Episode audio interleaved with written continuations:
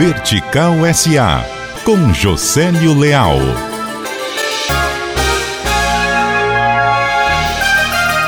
Na próxima sexta-feira, no IPES, a economista Ana Carla Abrão Costa vem falar sobre gestão pública. Ela foi secretária da Fazenda em Goiás. Lá, tocou a privatização da Companhia de Luz, a CELG, e um programa de corte de despesas. Saiu de um déficit primário de 650 milhões de reais para um superávit de 1 bilhão de reais.